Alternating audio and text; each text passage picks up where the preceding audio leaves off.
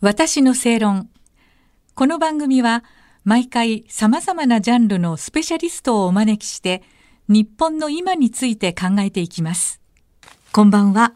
アナウンサーの吉崎のり子です。今夜のお客様はイラストレーター、そして空耳ストとしてもおなじみの安西はじめさんです。こんばんは。よろしくお願いいたします。よろしくお願いしますお願いします。はいさあ、安西さんは今年の4月1日に終了したテレビ番組タモリクラブのミニコーナー空耳アワーにおよそ30年間レギュラー出演されていました。そして月刊正論6月号ではタモリクラブについて語ったこうやって続いたタモリクラブが掲載されています。今夜は空耳アワーのお話をお伺いします。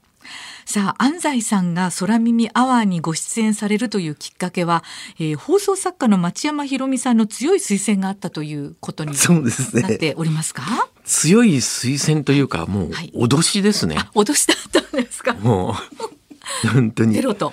アンジャイ、お前しかいねえんだよっていう、もう最後は、なんか、だって、はい。いや、でも、すごい感謝してますけどね。はい。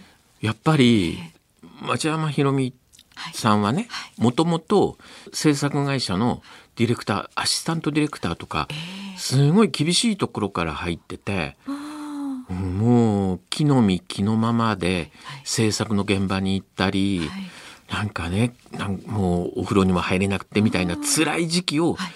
過ごしたりとか、経験されてるんですね。えーそれでいわゆる放送作家になったじゃないですか。はい。だからなんて言うんだろう。すごくまあ見方もはい。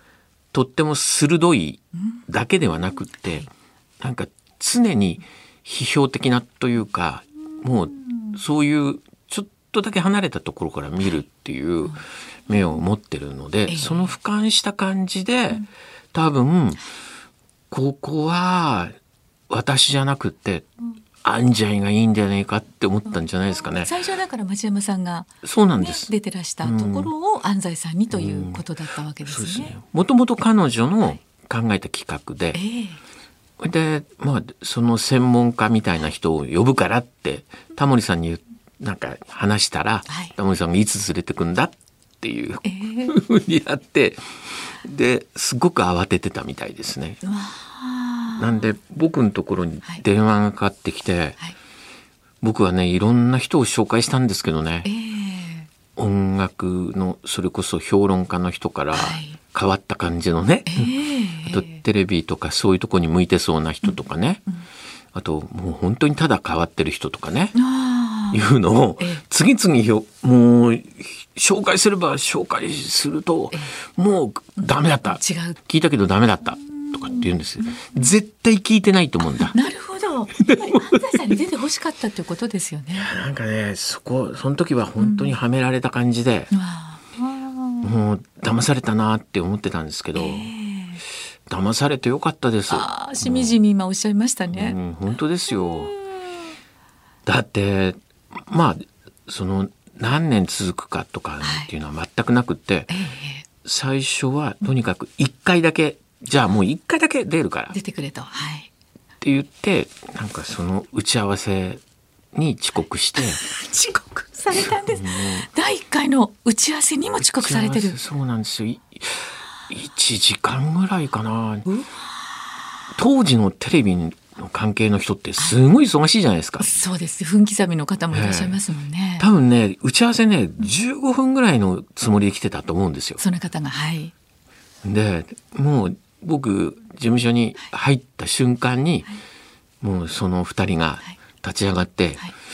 あのーこんだけ待待たせといて断るつもりじゃありませんよね」最初から。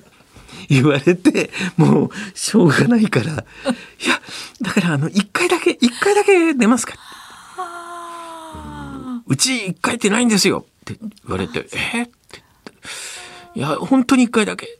いや、うちはね、2週撮りなんです。って言われて、なんか2回は出ることになる。ね。ね2回は、まあ、出るのかななんて思ってたんですけど、でもまさかね、それが30年ですよ。ねえ、本当ですよね。まあ、わかんないですけど、いやーでも本当楽しかったです。ああ楽しいっていう今一言に集約される感じですかね。もうね。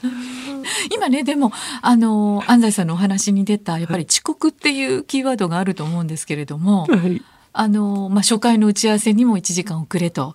でも30年ねレギュラーでやってらっしゃる中で、はい。うんやはり収録にも遅れたりすることはまあまああったっていうことなんですか？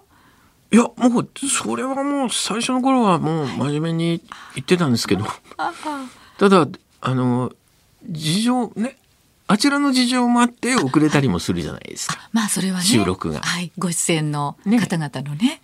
はい。でまあなんか結構割と誘ってくれた人は楽な感じだったんで、えええいいよ多少遅れてもっていう。え最初にそう言ってくださったから、そうなんです。そしたらちょっとやりくりしてはいなんか出番考えるからみたいなすごいいい人だったんですけど僕があまりに遅れるんでもういい加減にしてくれと。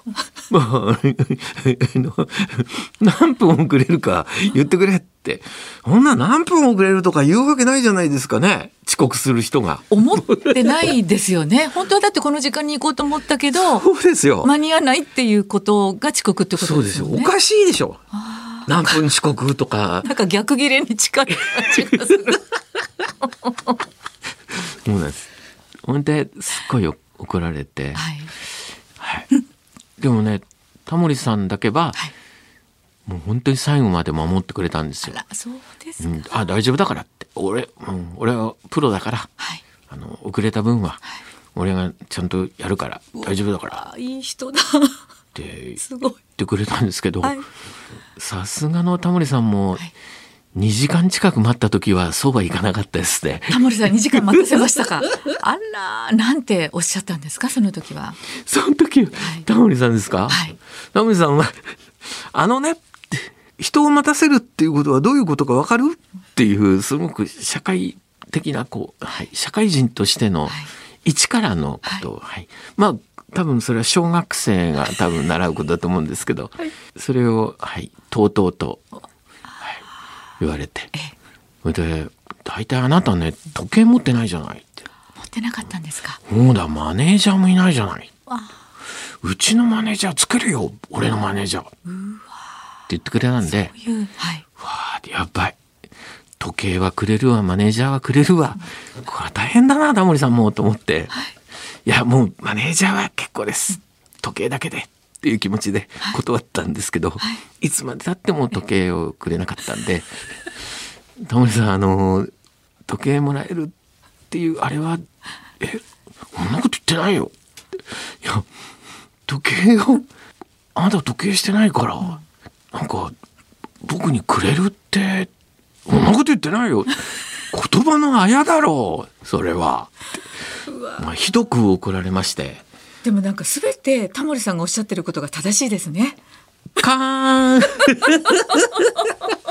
いやー、今のは大谷のホームランぐらい気持ちいいですね。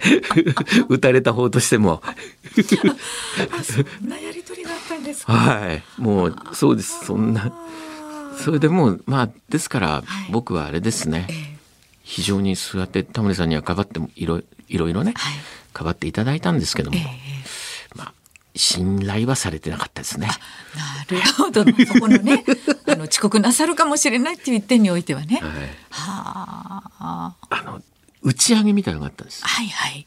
最後のね、はい、最後終番組わってから。番組終わってですね。全部終わって最終回も撮り終わって、はい収録が終わってそれで改めてっはいていう形でええあったんですけど、そこにその時も僕20分ぐらい遅れてったら「タモリさん人って変わらないんだね」ってしみじみと言ってました。しみじみ感じたんでしょうね。だって30年ね、ご一緒なさったわけですから。そうですよね。大変ですよねええ。タモリさんに遅れた分のギャラをを僕が払うことになったら。なったらね、すごいことに。ねえ、でも、やっぱり。あの変わらないんですね人ってね 私もなんかそのお話聞いてしみじみそうでしょましたあんまりね変わんないんですよ。ですね。いやか頑張ってんですよ。変わろうと思ってらっしゃいます？思ってますよ。そうなんです、ね、そうですよ。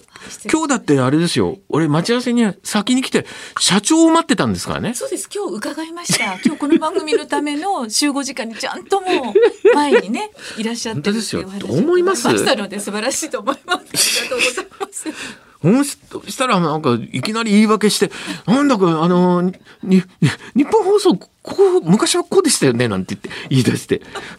そんな、そんな昔のことと今の遅刻と関係ないだろうって僕はね、本当に時間、人の時間には厳しい。厳しいですね。